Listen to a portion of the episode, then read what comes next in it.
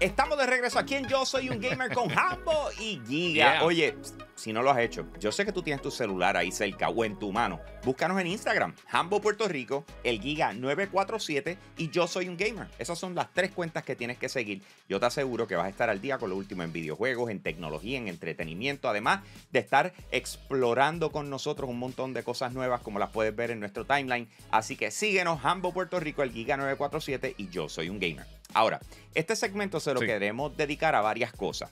Una de ellas eh, es el hecho de la tolerancia que nosotros podemos tener en estos momentos a lo que vienen siendo los lanzamientos que dis que son grandes, pero de repente eh, a la hora de ejecutar, después de tanto hype y uno invertir el dinero en ello, eh, se cae. Y, la, razón es, la razón por la cual traemos esto es porque en estos días eh, salió un videojuego eh, alrededor de lo que viene siendo The Lord of the Rings, en este caso enfocado en el personaje de Gollum.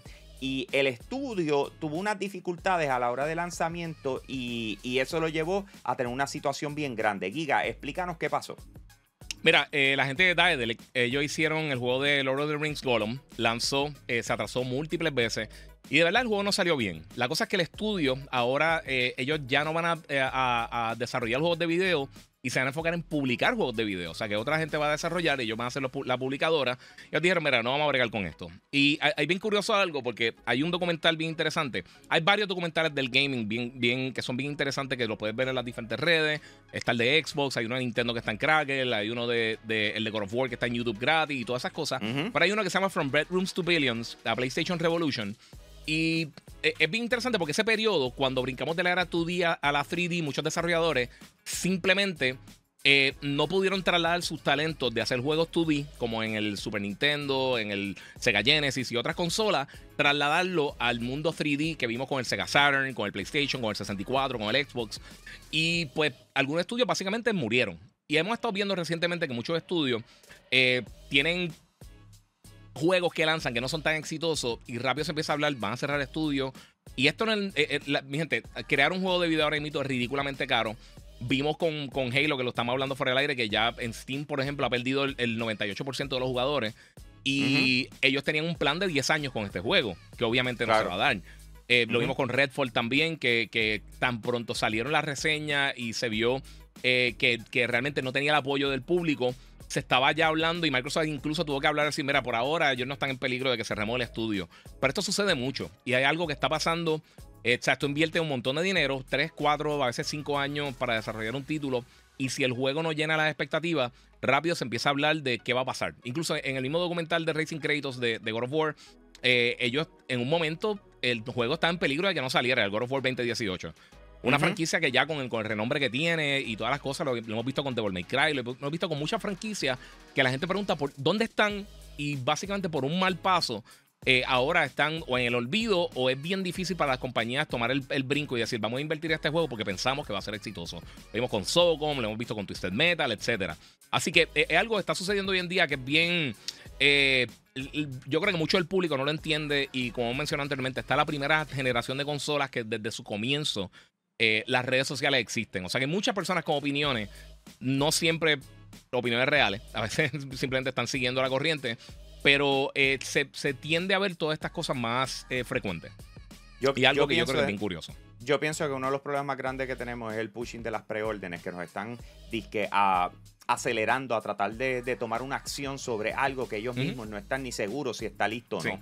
Eh, le- les soy honesto, va- vamos, vamos a, a traer este punto bien importante. Cuando lanza una consola de videojuegos, el único que entiende el mecanismo correctamente es el que le está lanzando. Los estudios de desarrollo de videojuegos, no importa que eso sea lo que se dediquen, cuando esta consola la- lanza, ellos no son expertos en desarrollar para esa consola. Hay Sí, muchas veces tienen que empezar de tiene- cero. Sí. Sí, hay, hay un tiempo que tiene que recorrer. Para colmo, esto sucedió durante este lanzamiento. Añádele que cayó la pandemia.